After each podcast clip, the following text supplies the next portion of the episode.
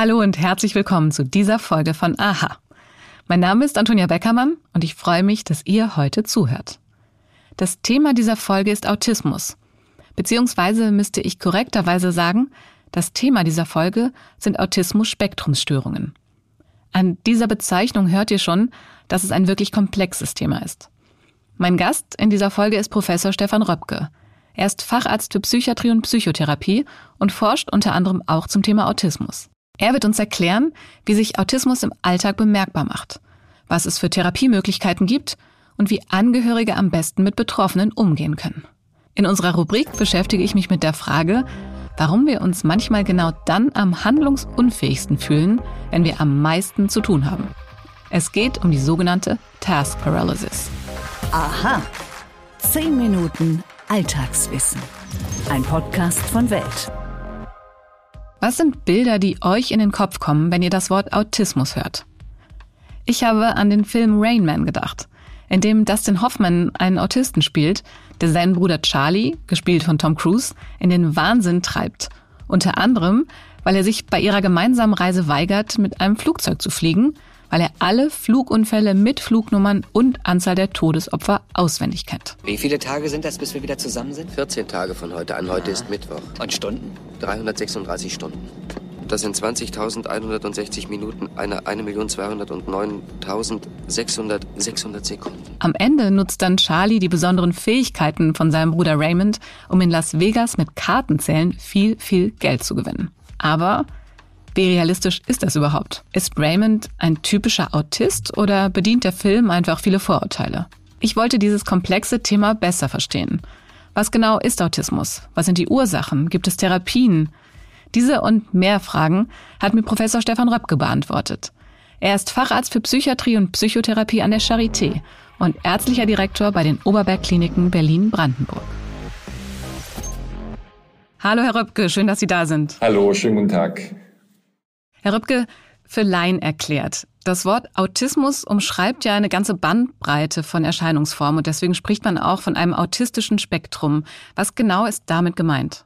Ja, damit ist gemeint äh, eine Entwicklungsstörung und äh, mit dem Spektrum meint man verschiedene Grade der Ausprägung und verschiedene Grade auch äh, von Einschränkungen, also zum Beispiel von Einschränkungen der Intelligenz oder auch Einschränkungen der Sprachentwicklung. Und es gibt doch eine große Gemeinsamkeit bei der Diagnose. Und das heißt, dass es äh, ähm, Beeinträchtigungen gibt, einmal in dem Bereich der sozialen Interaktion, also wie ich mit anderen Menschen in Beziehung trete, wie ich so, äh, soziale Signale verstehe. Und ein zweiter Bereich äh, betrifft äh, Verhaltensweisen, also repetitive Muster und Verhaltensweisen, dass man Dinge in einer bestimmten Art und Weise immer wieder gleich und immer wiederholt äh, macht. Diese beiden großen Symptombereiche müssen immer vorhanden sein. Jetzt haben Sie gerade schon einige Symptome genannt. Das heißt, was sind typische Anzeichen jetzt für Autismus? Wie macht sich das im Alltag bemerkbar? Ja, ein Problem ist, was die Menschen beschreiben, ist, dass sie andere einfach nicht so gut verstehen. Ne, man nennt es auch so ein bisschen so ein Alien-Syndrom. Die Betroffenen haben das Gefühl, dass sie einfach nicht zu dem Sozialen dieser Gemeinschaft äh, den Weg da reinfinden, irgendwie nicht dazugehören, irgendwie anders sind. Und das Problem ist, dass sie die sozialen Signale, die andere aus, äh, sozusagen, die, die wir anderen intuitiv äh, verstehen, dass sie die nicht verstehen. Also sie können beispielsweise in Extremformen Gesichter nicht gut erkennen. Ne? Sie erkennen nicht jemanden wieder, den sie ähm, in der Vorlesung gesehen haben, sehen sie auf der Straße wieder und wissen nicht, dass es die gleiche Person war. Sie können aber auch ähm, Gesichtsausdrücke deutlich schlechter lesen. Ne? Sie können nicht erkennen, wenn einer genervt ist, wenn einer sich ärgert, wenn einer traurig ist haben Schwierigkeiten, diese, diese Signale als etwas für sie mit Inhalt Besehenes äh, zu verstehen. Und Sie nutzen auch die sozialen äh, Beziehungen anders als Menschen, die nicht davon betroffen sind. Bei Kindern sieht man es so, ne, sie wollen irgendwas haben, dann gucken sie denjenigen an und sagen, guck, guck, guck, na, guck mal da und dann zeigen sie darauf hin, gib mir das mal. Das machen die nicht. Die nutzen also diese, diese ganze soziale Sprache, die wir intuitiv nutzen, nicht in dem Maße. Was für Ursachen gibt es denn jetzt nach dem aktuellen Stand der Forschung? Man weiß, dass es äh, eine Entwicklungsstörung ist. Das heißt, bei der Reifung, Entwicklung des Gehirns sind, äh, treten Veränderungen auf. Deshalb ist es auch ein Störungsbild, was früh in der Kindheit ähm, erste Anzeichen haben muss. Wir wissen, dass es da eine deutliche genetische Komponente gibt, also einfach ererbte ähm, Muster, die dann zu Autismus führen können, die heute noch gar nicht äh, in Gänze verstanden sind, wie die eigentlich genau funktionieren, aber man weiß, dass es genetisch äh, bedingt ist. Und es gibt auch Umweltfaktoren, also Belastungen in der Schwangerschaft, auch sowas wie ähm, Feinstaubbelastung oder auch Erkrankungen der Mutter oder Stress der Mutter. Auch das ähm, Alter der Eltern äh, spielt eine Rolle. Also Umweltfaktoren und sehr starke genetische Faktoren können zu Autismus führen. Wir hören ja jetzt meist immer von den negativen Seiten des Autismus. Sie haben gerade auch schon ein paar Probleme genannt, die da auftreten. Haben Betroffene denn nicht auch besondere Talente? Was auffällig ist bei Menschen mit Autismus-Spektrum-Störungen, bei einem Teil der Patienten ist oder beim Teil der Menschen ist es so, dass sie äh, sogenannte Spezialinteressen haben. Also dass sie sich mit bestimmten Themen sehr, sehr, sehr ausführlich beschäftigen und da dann teilweise auch ein enormes Wissen und auch eine enorme Fertigkeit sich aneignen.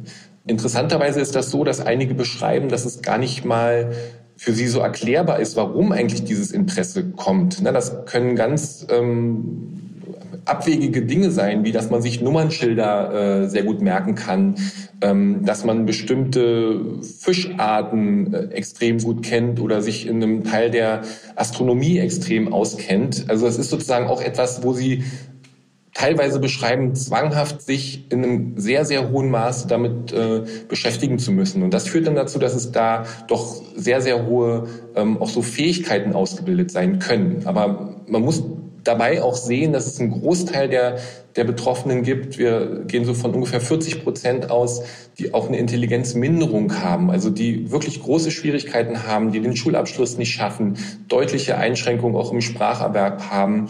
Also es gibt wirklich diese, diese beiden Seiten von teilweise extremen Einschränkungen und Einschränkungen in Alltagsfertigkeiten hin zu Menschen, die leichte Einschränkungen im Alltag haben und dann aber auch sehr spezialisierte Fähigkeiten haben. Was können bzw. sollten denn Betroffene jetzt aus ihrer, mit ihrer Erfahrung tun? Also wie lässt sich Autismus behandeln? Ja, also es ist ja im Wesentlichen eine Erkrankung des Kindes- und Jugendalters. Ne? Das sind Auffälligkeiten, die oft früh da sind. Also es sind Eltern, die damit äh, äh konfrontiert sind. Im ersten geht es mal darum, eine Diagnose zu stellen. Da gibt es spezialisierte Zentren äh, in Deutschland, meist an Universitätskliniken angesiedelt. Das ist auch ein etwas aufwendiger Prozess. Da werden solche standardisierten Beobachtungen und Interviews durchgeführt, also dass man erstmal weiß, das ist Autismus. Ne? Ähm, gibt da viele Differentialdiagnosen, also Differentialdiagnosen heißt andere Erkrankungen, die so aussehen können. Es gibt Intelligenzminderung ohne Autismus, es gibt das äh, ADHS, es gibt aber auch Störungen im Sozialverhalten, die erstmal so aussehen können. Also das Wichtige ist erstmal, dass man eine gute Diagnose hat, weil man dann Dinge auch deutlich besser einschätzen kann. Na, auch beispielsweise Kinder können auch so äh, aggressive Verhaltensweisen haben oder auch so selbstzerstörerische äh, Verhaltensweisen, ne, den Kopf gegen die Wand hauen. Und dass man das erstmal gut einschränken kann. Dann geht sehr viel um auch ähm, so soziotherapeutische Maßnahmen. Ne? Also wie gehe ich mit dem Kind um? Ähm, wie verhalte ich mich als Elternteil? Auch ähm, die Schule ist dann entscheidend. Welche Förderung in der Schule ist da möglich und notwendig? Das ist oft die Hauptfrage. Ne? Im Erwachsenenalter ist es dann äh, geht es auch vorwiegend darum, wie die Betroffenen mit diesem äh, Störungsbild umgehen können. Also die meisten Psychotherapien fokussieren darauf, einmal ein Verständnis der Krankheit, also dass man äh, Psychoedukation betreibt. Und das Zweite ist ein Umgang auch mit den Symptomen zu finden. Na, wie gehe ich mit Stress um? Ähm, wo habe ich vielleicht, schaffe ich mir Freiräume, wo ich auch autistische Verhaltensweisen ausleben kann, ähm, ohne dass ich da mit anderen irgendwie kollidiere? Wie schaffe ich es, soziale Interaktionen so zu gestalten, dass sie halt für mich nicht mehr so, so stressbehaftet sind? Dann ein Großteil der, der, der Probleme im Kindes-, aber auch im Erwachsenenalter sind der Umgang mit, mit Stress, mit Belastung, Abweichung von Regeln, Abweichung von Tagesablauf äh, stellt einen extremen Stress dar. Soziale Interaktion stellt einen extremen Stress dar. Smalltalk stellt einen extremen Stress dar. Da sehen wir teilweise Patienten, die haben extreme Folgen von diesem Stress bis hin so psychotischen Symptomen, ne, dass man wirklich gucken muss, dass jemand eine gute Regulation und eine gute Erkenntnis von, von Grenzen hat. Herr Röpke, wie geht man denn als Angehöriger oder Freund jetzt am besten mit autistischen Menschen um? Wie kann man sie unterstützen? Erstmal eine Akzeptanz der Besonderheit, Raum lassen für den anderen und eine Unterstützung oft in Situationen, wo man merkt, dass der andere über Grenzen geht, die er selber gar nicht so wahrnimmt. Ne, dass man ihn unterstützt und sagt, ist das jetzt nicht doch zu viel? Ähm, brauchst du nicht doch jetzt mal eine Auszeit? Brauchst du doch nicht mal eine Pause? Ein anderer Bereich ist der Beruf, ne, dass, dass man, ähm, da gibt es auch eine Reihe von, von Unterstützungen, dass Menschen ähm, spezielle Arbeitsplätze bekommen, wo halt nicht so viel soziale Interaktion ist, wo halt äh, vielleicht der Arbeitsplatz in einem eigenen Raum ist, ne, wo man nicht in einem Großbüro sitzt, wo man sich auf Dinge fokussieren kann, die, Inhalt, äh, die inhaltlich sind das ist so der zweite Bereich, dass man im, im, auf, auf dem Arbeitsplatz sehr gut gucken muss, dass da halt keine Überlastung da ist und dass derjenige trotzdem seine Fähigkeiten nutzen kann. Herr Röpke, vielen Dank. Gerne. Warum machen wir das? Psychologische Phänomene erklärt. Bestimmt kennt ihr das Gefühl. Eure To-Do-Liste wird immer länger statt kürzer. Ich habe mir tatsächlich mehrere To-Do-Listen aufs Handy gespeichert. Natürlich, damit ich nichts vergesse, aber auch, weil es so schön ist, wenn man eine Aufgabe einfach wegklicken kann. Was aber, wenn ich nichts mehr wegklicken kann, weil ich einfach nichts mehr abarbeite? Warum ist es manchmal so, dass wir genau dann, wenn wir am meisten zu tun haben, einfach nichts auf die Reihe kriegen? Oder wenn eine große Aufgabe vor uns liegt und wir es nicht mal schaffen anzufangen? Oder wenn wir mit nichts starten, weil wir immer auf den perfekten Zeitpunkt oder die perfekten Bedingungen warten? Dann sprechen Experten von einer Task Paralysis. Direkt übersetzt einer Aufgabenlähmung. Unser Gehirn verhält sich dann wie ein Reh, das vom Auto geblendet wird. Es bleibt einfach stehen. Nichts geht mehr. In den USA wird diese Reaktion auch Overwhelm Freeze genannt. Etwas frei übersetzt bedeutet das vor Überwältigung eingefroren. Ellen Hendrickson, eine Forscherin der Boston University, erklärt das Phänomen in der New York Times so, dass wir die Aufgaben, die vor uns liegen, als Bedrohung wahrnehmen. Also wirklich ähnlich wie das Reh auf das Auto reagiert.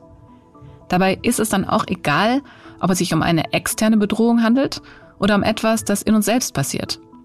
Hendrickson nennt als Beispiele ein aus unserer Sicht drohendes Scheitern oder dass wir fürchten, andere hängen zu lassen oder unfähig zu wirken. Besonders betroffen von der Task Paralysis sind Menschen, die sowieso schon zu Perfektionismus tendieren und falls ihr euch jetzt denkt, dass das alles ja ziemlich ähnlich klingt wie Prokrastination, stimmt. Es klingt ähnlich, es ist allerdings nicht dasselbe. Die Task Paralysis ist eine bestimmte Form der Prokrastination. Sie tritt dann auf, wenn wir eine Aufgabe nicht anfangen, einfach weil wir noch so viele andere Aufgaben vor uns haben. Prokrastination dagegen hat viele Gründe. Da kann es auch einfach daran liegen, dass wir keine Lust haben oder die Aufgabe langweilig finden. Was also kann helfen gegen die Aufgabenlähmung? Experten raten unter anderem, die Aufgaben in wirklich, wirklich kleine Schritte zu unterteilen. Dann kann man mit der Mini-Aufgabe anfangen, die noch am meisten Spaß macht. Und man hat schneller Erfolgserlebnisse. Damit sind unsere 10 Minuten Alltagswissen auch schon längst wieder vorbei. Noch ein Hinweis von mir für alle, die noch mehr zu Autismus wissen möchten. Im Dezember ging es bei einer unserer Folgen um das Thema Neurodiversität also veränderten neurochemischen Prozessen im Gehirn, die eben unter anderem für Autismus, aber auch für ADHS oder eine Leserechtschreibstörung verantwortlich sind. Hört doch gern mal rein.